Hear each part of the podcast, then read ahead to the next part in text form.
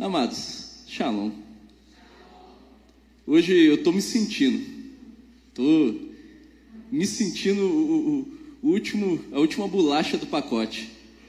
Lindo e maravilhoso. Mas por que, irmão? Não, o irmão tá, tá se achando mesmo. Não é, amados, não é o, o, o irmão. Porque essa camisa aqui que vocês veem é do nosso amado pastor Maico. Olha que lindo. Peguei um som da beleza, pastor Maico. Não devolvo nunca mais. Boa noite, amados. Tá todo mundo bem? O frio deu uma tréguazinha, né? Mas mesmo assim, o ar-condicionado 3D do pastor Dimo, isso aqui não, não funciona para mim, não. Glória a Deus. Agora ficou bom. Essa semana vocês vão ter overdose do irmão Ranieri, né? É sábado, é hoje, glória a Deus. Vamos recitar a bênção da palavra aí. Bendito seja o Senhor, Adonai, nosso Deus, eterno de Israel. Abençoamos o estudo da palavra e te agradecemos pelo Novo Testamento, pois nele podemos conhecer os ensinos maravilhosos do seu filho Yeshua sobre como viver os seus mandamentos. Aleluia. Eu vou fazer mais uma oração, orando aqui pela minha vida, pela palavra que vai ser ministrada. Senhor, Deus de Abraão, Isaac, Israel. Pai, eu agradeço pela oportunidade de estar aqui, Senhor, falando da tua palavra, meu Pai. Porque é algo prazeroso, Senhor, não porque eu goste, de chamar atenção, eu gosto do, do holofote, não, Senhor. Porque é sempre bom, meu Pai, falar da tua palavra. Seja aqui, meu Pai, no púlpito, seja, Senhor, em casa, seja na rua, seja com qualquer pessoa, Senhor, para mil ou para uma, meu Pai. É sempre bom falar de Ti. Peço que o Senhor me use, que as pessoas, Senhor, que estão aqui, esqueçam do meu nome, esqueçam do meu rosto e lembre, Senhor, apenas daquilo que o Senhor quer falar com elas, Pai. Em nome de Jesus. Amém. Pastor, tem um negócio assoviando aqui.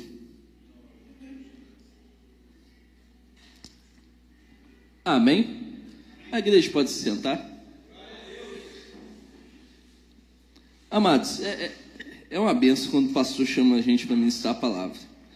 Eu, particularmente, prefiro ministrar no, no ah, no serviço da Torá, porque eu tenho um amor grandioso pela Torá. Eu amo falar da Torá. Então é mais a minha área de, de, de atuação ali.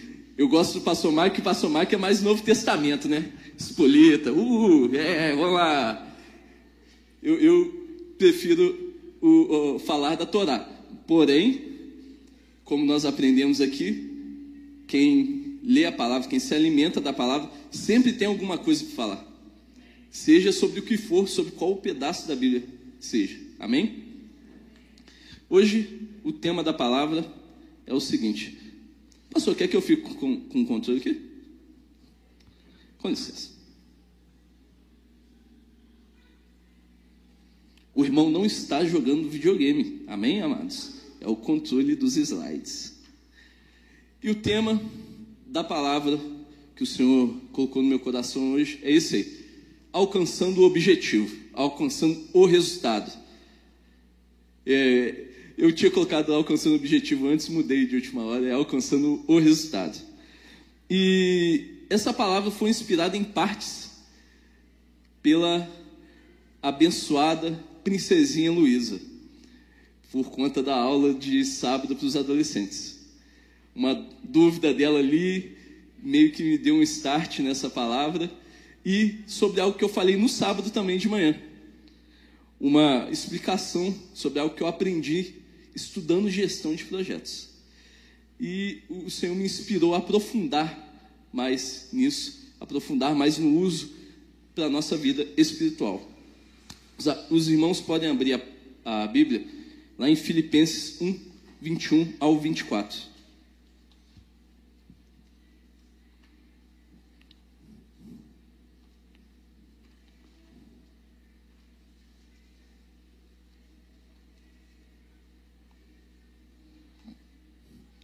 Amados, eu vou ser bem breve, amém? porque é bastante coisa e eu não quero tomar-lhes tomar o tempo. Filipenses 1, versículo 21 ao 24. Porque para mim o viver é Cristo e o morrer é lucro. Entretanto, se eu continuar vivendo, poderei ainda fazer algum trabalho frutífero. Assim, não sei o que devo fazer.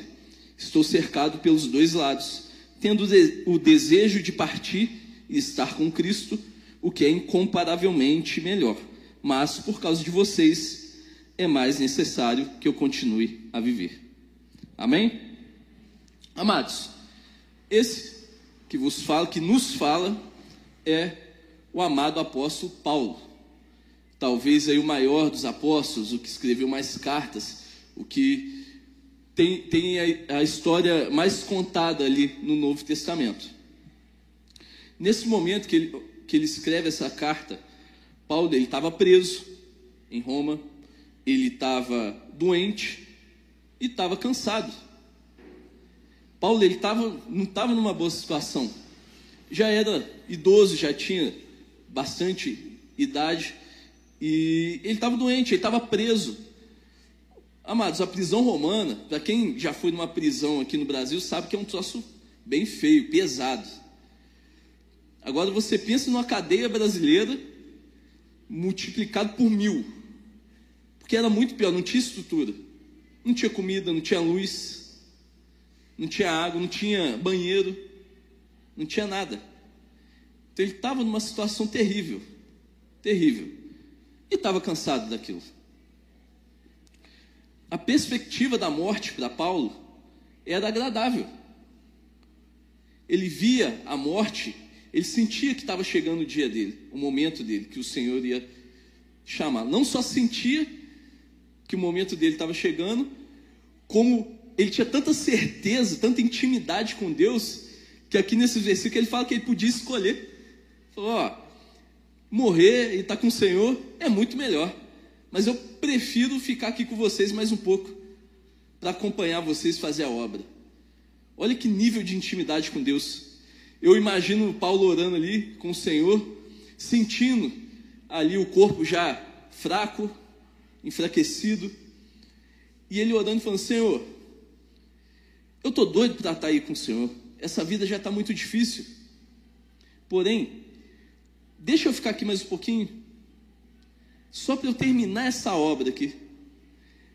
E eu imagino também Deus respondendo para ele, o Senhor falando com ele: Tá bom, Paulo, Pode terminar, eu vou deixar você terminar.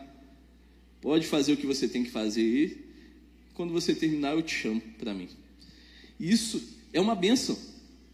Isso é uma benção. O que me inspirou essa palavra foi a cara da Luísa quando eu estava explicando isso para ela na aula de, de, dos adolescentes. Ela, que? Eu sempre achei que a morte fosse algo terrível. E é terrível, mas também não é terrível. pode ser algo, não vou falar bom, porque é até contraditório, mas algo natural que vai levar a algo maior, algo melhor. Porque a morte por cristão não é o fim. É o fim, mas não é o fim. É um paradoxo. É o fim do sofrimento e o início da espera. Porque quem morre, na hora que abrir o olho, está na glória não está vendo o tempo passar. Paulo, ele atingiu essa, vamos dizer assim, perfeição de intimidade com Deus. E ele também queria que nós atingíssemos isso. Lá em Gálatas 2, versículo 20, ele nos diz mais algo mais.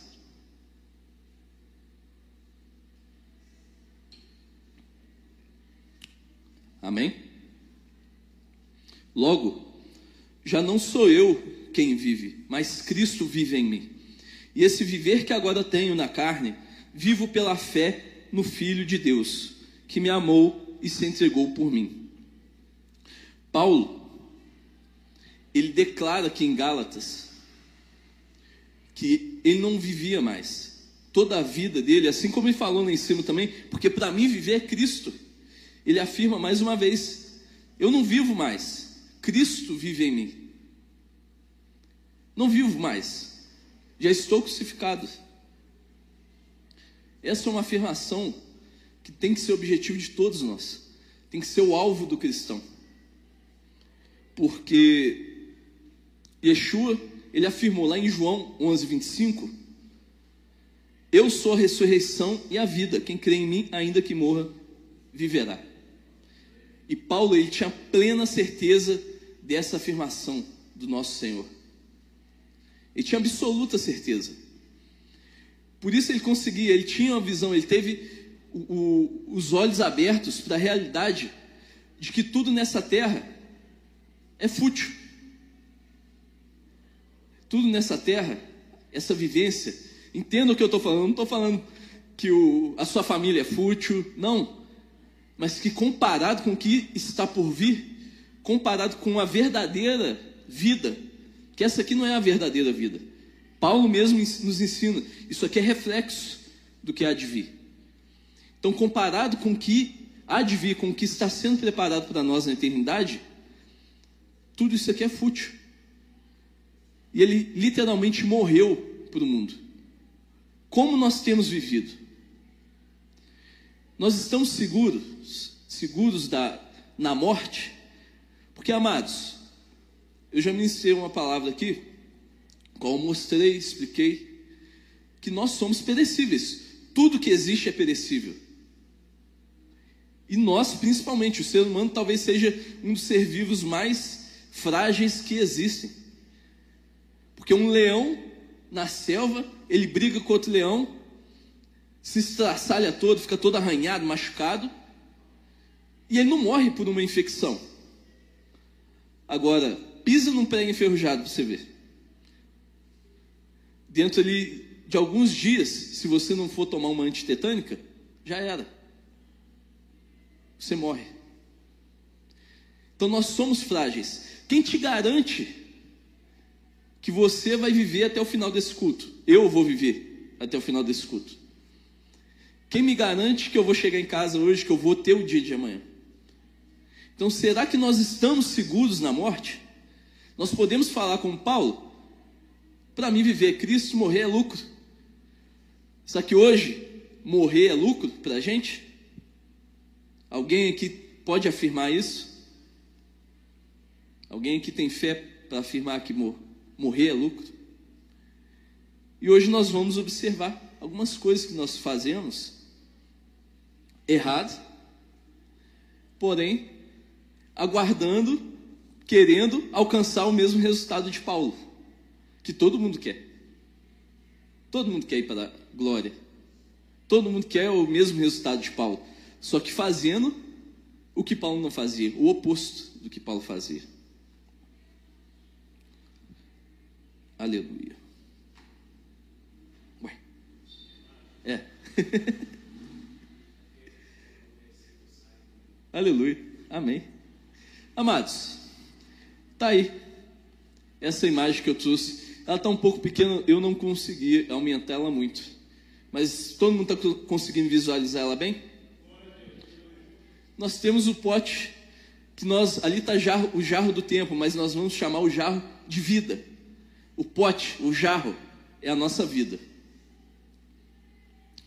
As, pre, as predas, Jesus amados, as pedras grandes são o reino de Deus as pedras médias são as, as coisas importantes do dia a dia, nossa família, o nosso trabalho, a nossa saúde, o que é prioridade, o que é realmente importante. As pedras menores, aquelas menorzinhas ali, são os problemas que vão surgindo na nossa vida.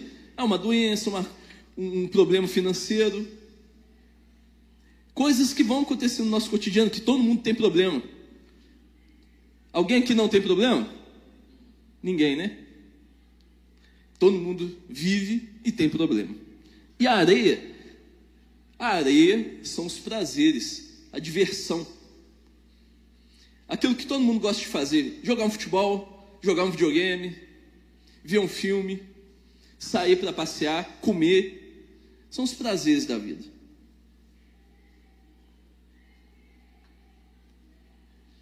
Nós, 90% das pessoas enchem a vida com areia, com os prazeres. Hoje em dia, o mundo atual, ele é focado em satisfazer os nossos prazeres.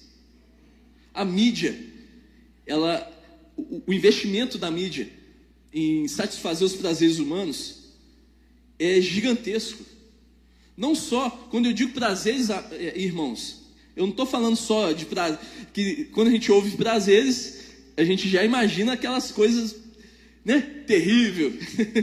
Mas não, prazer é tudo aquilo que realmente gera prazer. Até comer gera prazer. E a mídia é focada nisso. Seja provocando aí a, a não é gula, é, tem outra palavra para isso. Glutonaria, glória a Deus. Seja provocando a glutonaria, seja provocando a luxúria, o consumismo, tudo ao nosso redor nos faz buscar excessivamente a satisfação dos nossos prazeres. E nós caímos nessa armadilha enchemos, damos prioridade em realizar os nossos prazeres. Nós somos todos, não vou falar nós somos, no geral, como humanidade, nós somos viciados em dopamina. Alguém sabe o que é dopamina? Não é o que algumas pessoas já ouviram falar aí, aquele Boa Noite Cinderela, dá para a menina lá, dopou a mina. Não, não é isso. Amém, amados? Aleluia.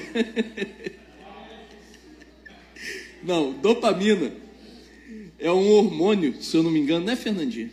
É um hormônio, não é? É um hormônio do prazer. Ele é liberado no corpo, no cérebro, quando nós fazemos alguma coisa que gera prazer em nós. E a humanidade hoje em dia é extremamente viciada, dependente de dopamina.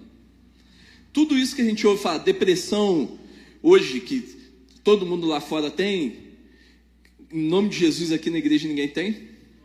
Ansiedade, tudo vem por conta do vício de dopamina. Isso é, é geral. Por quê? Por conta dessa sobrecarga de estímulo para buscarmos a realização dos nossos prazeres.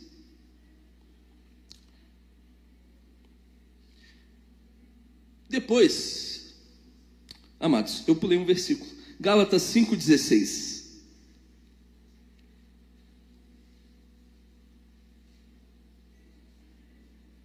Amém? Digo, porém, o seguinte: vivam no espírito e vocês jamais satisfarão os desejos da carne. O cristão ele tem que fazer total, ao contrário do que o mundo nos induz.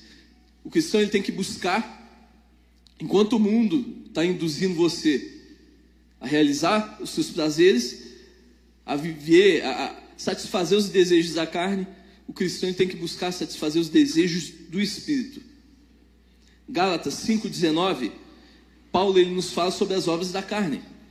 Ora, as obras da carne são conhecidas e são imoralidade sexual, impureza, libertinagem, idolatria, feitiçarias, inimizades, rixas, ciúmes, iras, discórdias, divisões, facções, invejas, bebedeiras, orgias e coisas semelhantes a essas. Tudo isso são as obras da carne. Se vocês pararem para analisar depois desse versículo, eu, eu, eu tenho certeza que você vai começar a enxergar anúncios. Não volta, não, né? anúncios que cada, cada anúncio que você lembrar, é, você vai lembrar de, de anúncios que falam sobre cada obra da carne, cada fruto ali da carne. Luxúria, idolatria, tudo, tudo. Então o cristão tem que fugir disso. Depois dos prazeres da carne, depois que nós satisfazemos, enchemos, sobrecarregamos o nosso cérebro com dopamina, nós vamos cuidar dos problemas.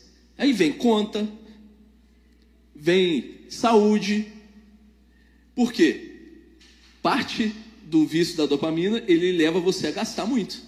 Como o irmão Carlos tem ensinado aqui, glória a Deus na vida dele, porque eu passei a me reavaliar muito mais depois desses ensinamentos dele. Você começa a ter mais saída do que entrada. Porque você quer realizar os prazeres da carne de qualquer jeito. Não importa se você vai ficar endividado. E vindo as dívidas, você começa, é, e agora? Eu estou endividado. O que, que eu vou fazer? E começa a ficar só focado naquilo ali. Só focado, só focado, só focado. Eu tenho que resolver meus problemas, eu tenho que resolver. A saúde também não fica muito boa. A saúde começa a cair. Então você começa a se preocupar, eu estou ficando doente. Eu não estou conseguindo me cuidar. Eu não estou conseguindo pagar minhas contas. Meu dinheiro não está dando. E isso ali começa a dominar a sua vida.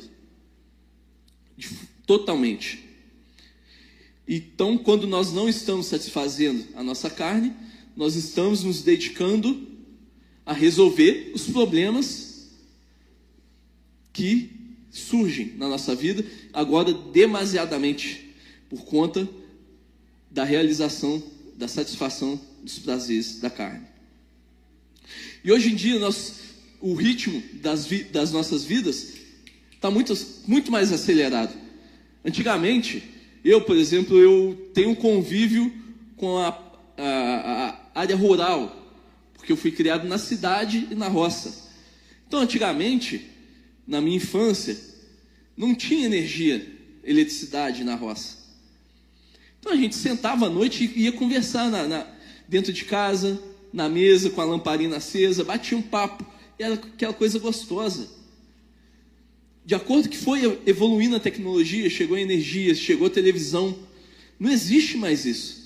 Nossa vida está acelerada, é o tempo todo. Você já acorda pensando nos problemas que você tem que resolver. Você vai dormir pensando nos problemas que você não resolveu, que você vai ter que resolver no outro dia. Então isso nos domina. Aí nós partimos para as pedras médias, que é o trabalho. Nesse ponto é só o trabalho. Porque você está viciado em satisfazer seus prazeres, você já está endividado, cheio de problema, não resolvido, porque você não consegue resolver. Porque sua mente está cauterizada pelos prazeres da carne. Então, o que, que você faz? Trabalha. Trabalha, trabalha, trabalha. Já viu que todo mundo aqui conhece aquela pessoa que só trabalha na vida, só consegue pensar em trabalhar e ganhar dinheiro. E mesmo assim, é como, como diz na palavra, é como colocar o dinheiro numa bolsa furada.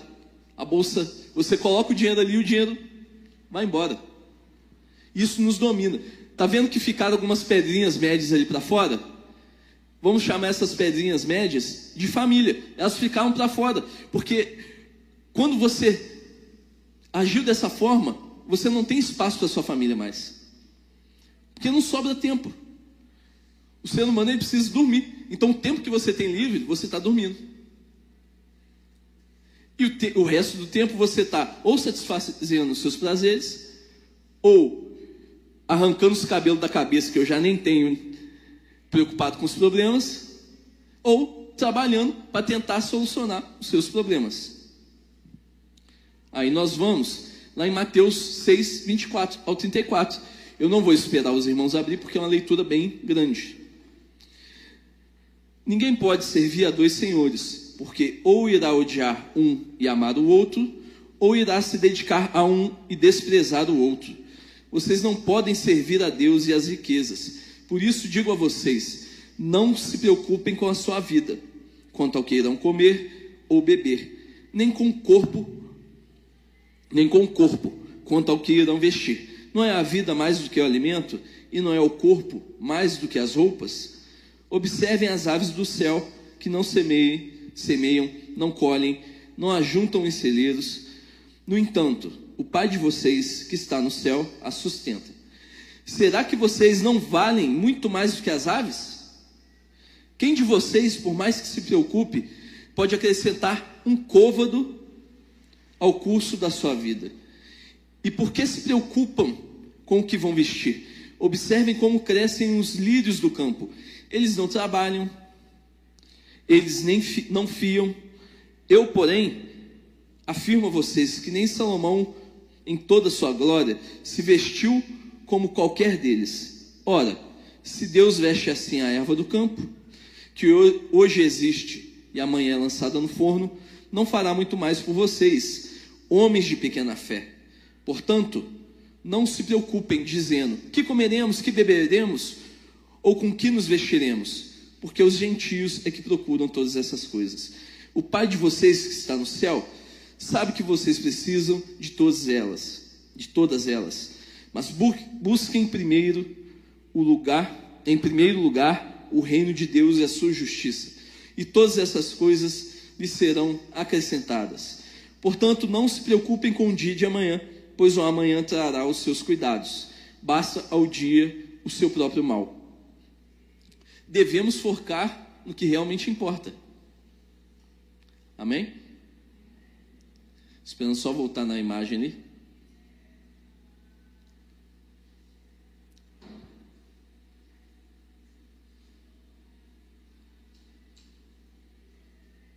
Vocês viram na imagem?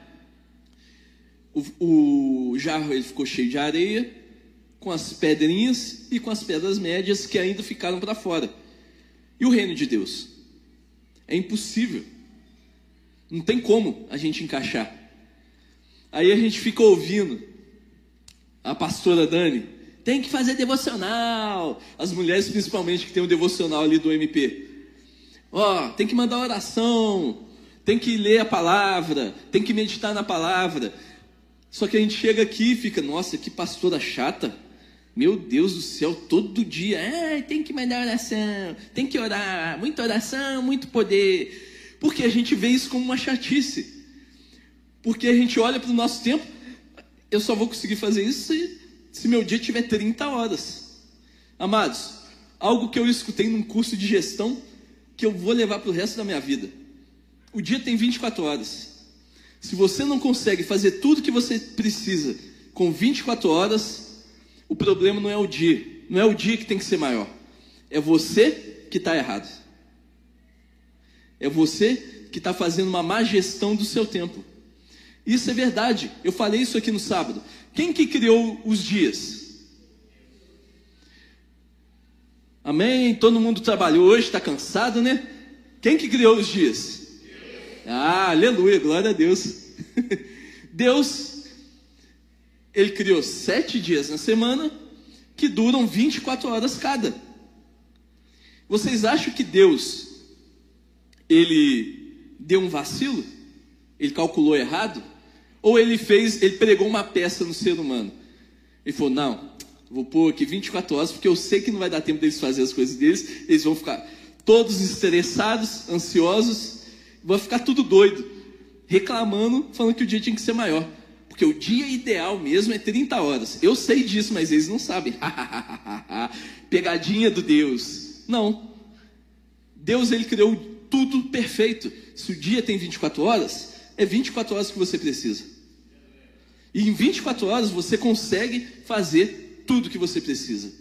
Se você fizer uma boa gestão, se você se dedicar àquilo que é realmente importante. E agora nós vamos aprender como fazer isso. Porque a Bíblia é perfeita, ela tem resposta para tudo. Creiam nisso. E até, e até na, em gestão, até na parte administrativa, secular, nós podemos tirar lições da Bíblia. Porque tudo gira em torno de Deus toda a natureza, todo ensino, toda sabedoria gira em torno de Deus. Nós devemos focar nossa energia no que realmente importa. E o resto é o que é. Resto. Pronto. Ponto final. Finito. Agora nós vamos começar a ver uma vida saudável. 1 João 2,16.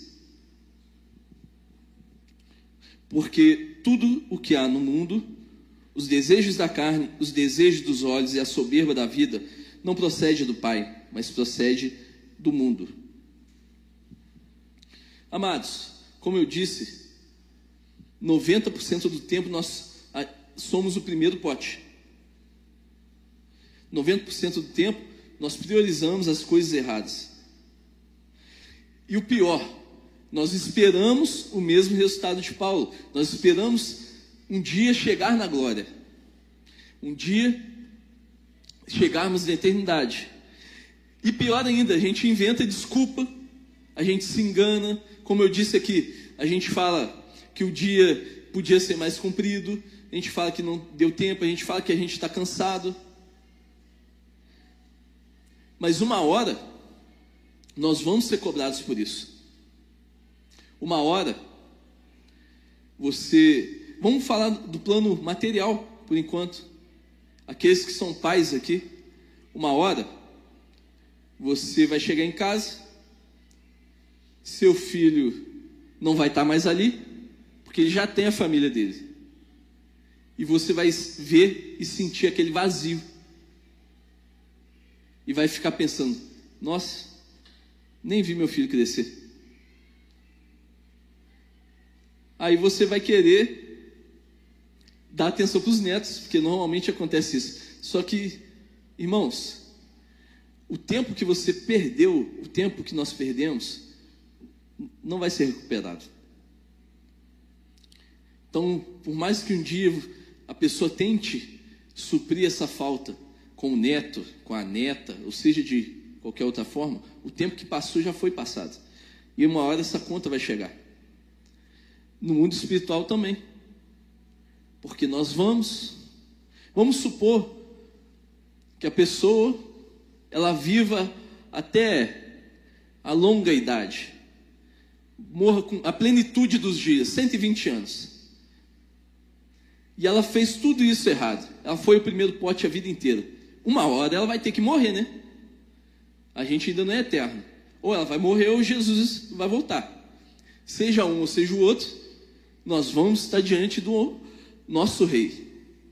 E ele vai nós vamos chegar lá, Senhor, eu posso entrar no céu? Deus vai olhar, ô oh, meu querido, eu não te conheço, porque o tempo que eu te dei de vida, você gastou com coisas que não provinham de mim. Você gastou com coisas que não iam trazer benefício.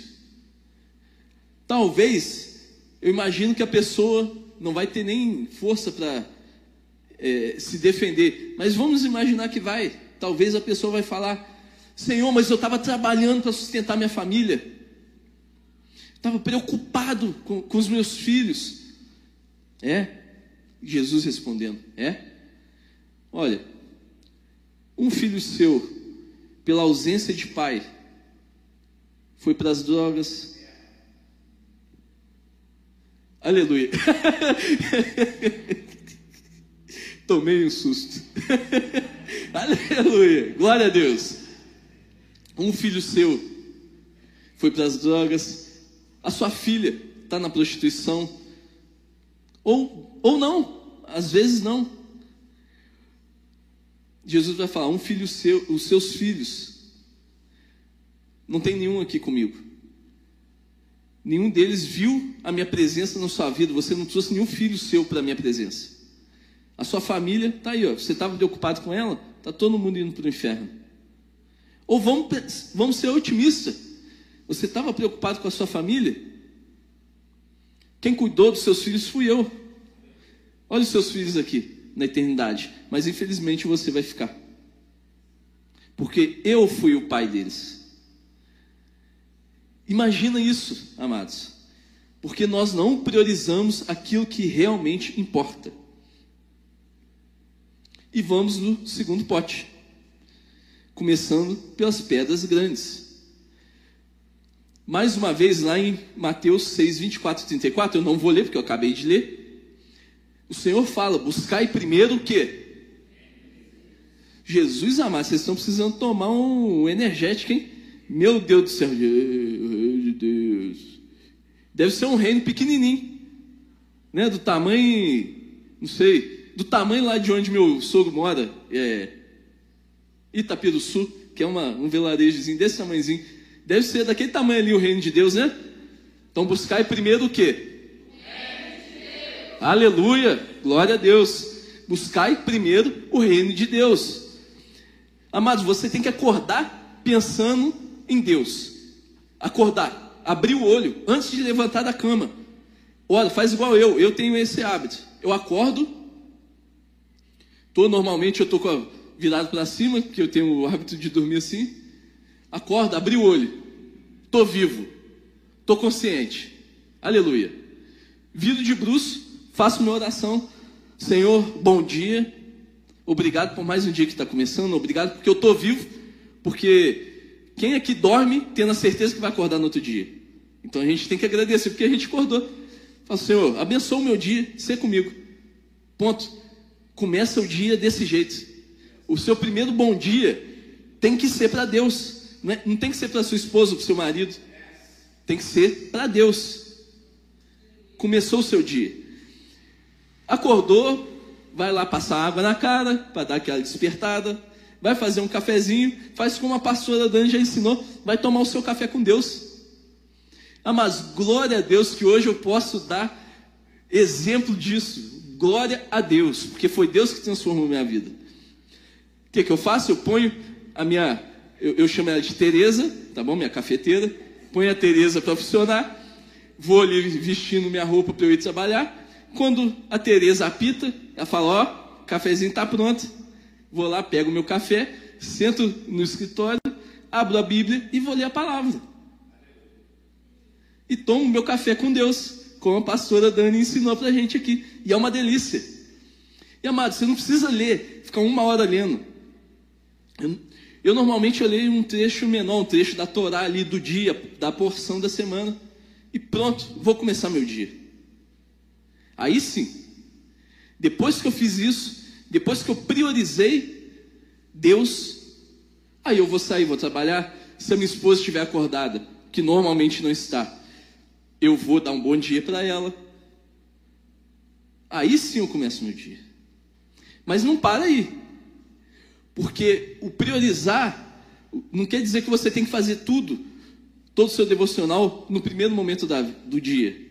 Às vezes não dá tempo, você consegue fazer igual eu, só ler um trechinho da Bíblia. Mas quando você tiver um espaço no seu dia, vai orar. Ora um pouco.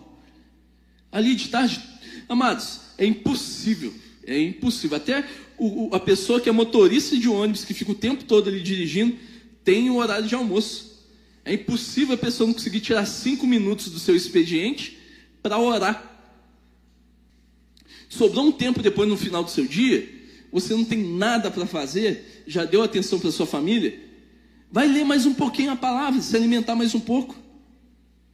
Porque eu tenho certeza que quando a gente está ali à toa, a gente vai se dedicar aqui, ó, ao dedinho, a criar tendinite no dedão, a ler do dedão, né? Tem muita gente que tem de tanto ficar mexendo no celular. Então, em vez de ficar ali, ó, cansando seu dedão, vai fazer a oração. Até combinou, viu? Vai ler a palavra. Vai gastar o seu tempo, investir o seu tempo com algo bom. Deus, o reino de Deus sempre vem em primeiro lugar. Depois as pedras médias. 1 Timóteo 5,8. Se alguém não tem cuidado dos seus, e especialmente dos da própria casa, esse negou a fé e é pior do que o descrente.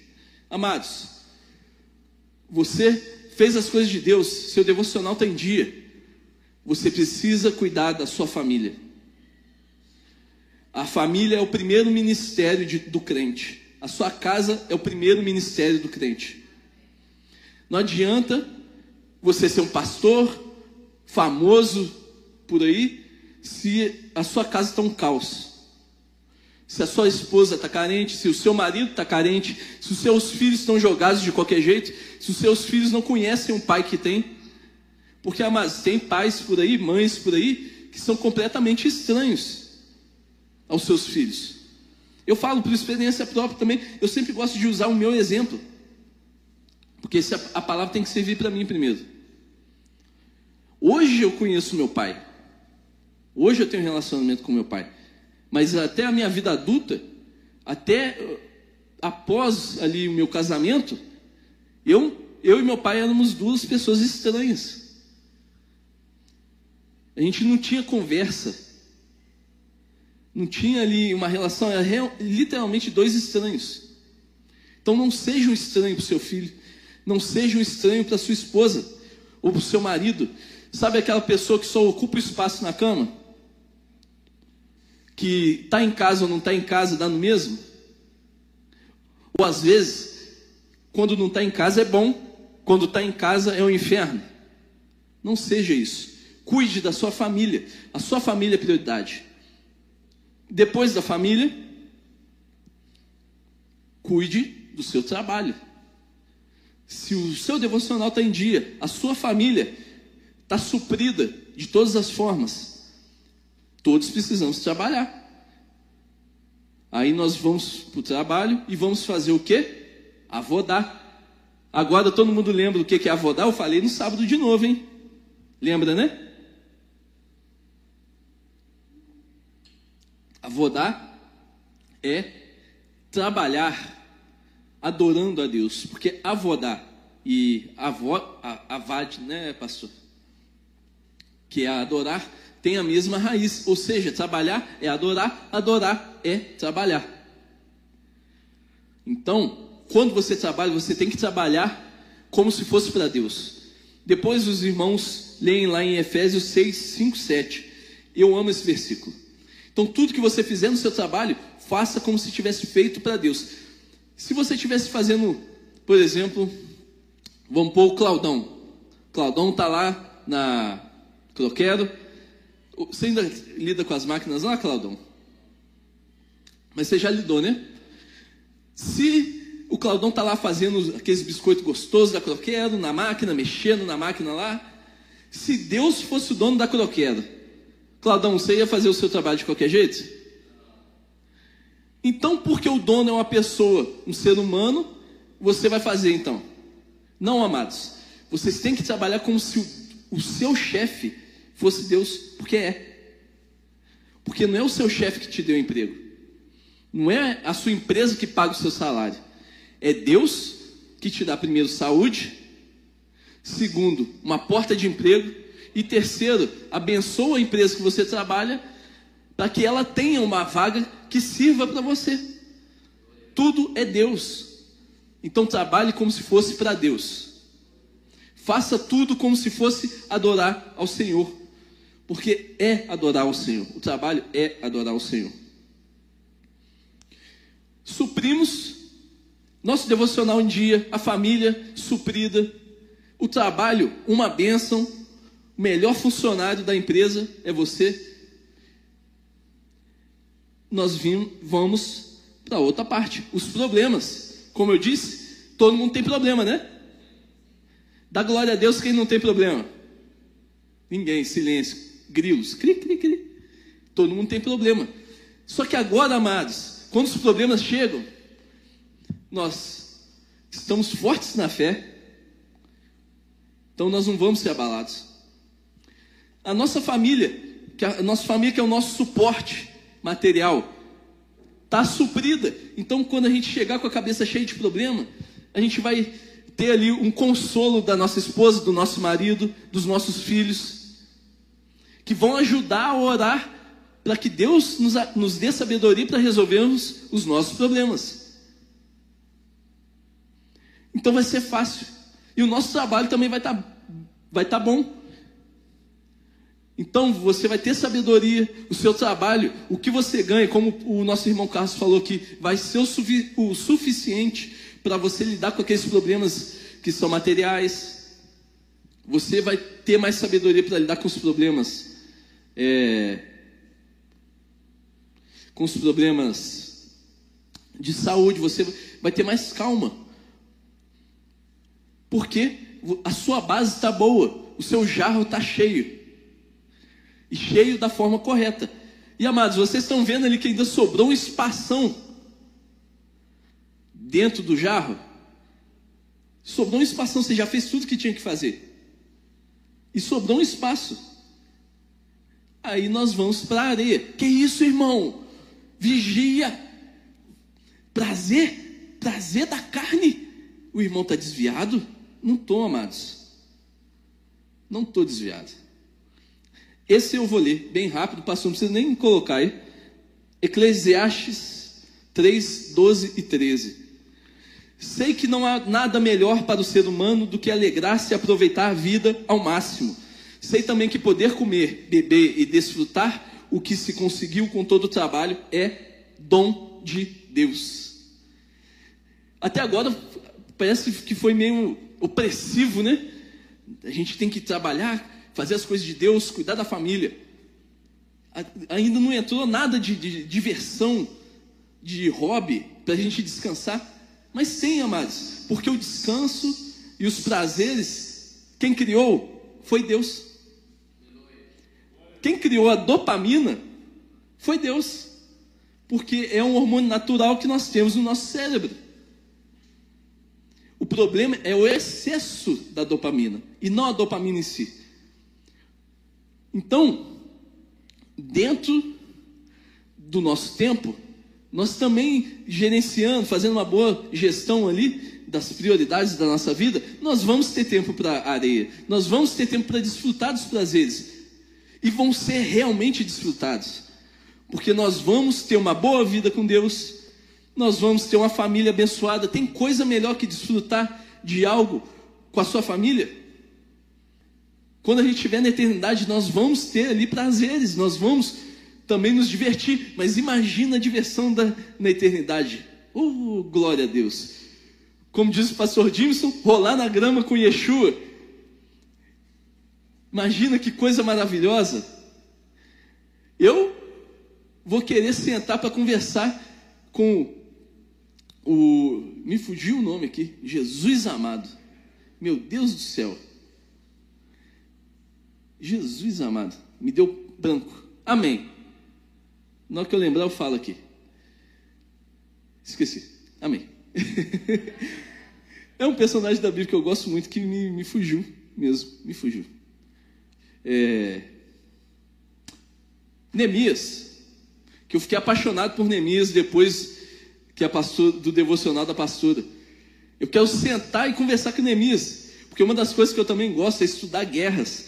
Eu gosto de falar dos guerreiros ali. Eu que, quero conversar com ele para ver como que foi a experiência dele faz, ministrar a palavra de Deus, cuidar da parte espiritual, construir, reconstruir Jerusalém e ainda estar tá com a espada na mão para enfrentar os inimigos. Eu quero conversar que isso é o verdadeiro cabra macho. Esse é o verdadeiro homem. Você imagina, com uma mão um martelo e a outra mão a espada, não sabendo quando, quando vai ser atacado, e manteve firme ali. Esse é o verdadeiro homem. Eu quero conversar com Neemias. Então, os prazeres também são de Deus. Desfrutar dos prazeres são de Deus. Desfrutar do nosso do dinheiro que nós ganhamos no trabalho é de Deus. Conclusão. Nosso tempo. Antes eu quero ler um outro versículo aqui. Esqueci de falar algo muito importante. Como eu disse, os prazeres são de Deus. Porém, nós temos que, lógico, saber o que a gente desfruta, né? Você não vai sentar para assistir um filme que não convém ao cristão, como diz lá em 1 Coríntios 6,12. Todas as coisas me são lícitas, mas nem tudo convém. Todas as coisas me são lícitas, mas eu não me deixarei dominar por nenhuma delas. Então, amados, o cristão, ele tem deve ter o seu momento de lazer com a sua família, ou sozinho, porém, julgando muito bem e selecionando muito bem com aquilo que você tem prazer. Amém? Glória a Deus. Agora, a conclusão. Nosso tempo e nossa vida são limitados. Nós somos limitados.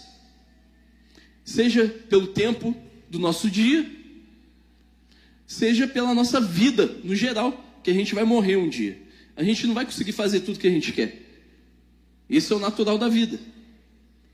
Ninguém consegue chegar 100% naquilo que realizou, materialmente falando. Sempre a gente vai almejar alguma coisa e não vai dar tempo de realizar tudo. Então nós somos limitados. Sabendo disso, temos que rever nossas prioridades, focando nossas energias no que realmente importa. Não se trata apenas de gastar tempo à toa. Não é só, ah, eu, então, amém, irmão, eu aprendi, eu vou sentar, vou organizar melhor o meu dia.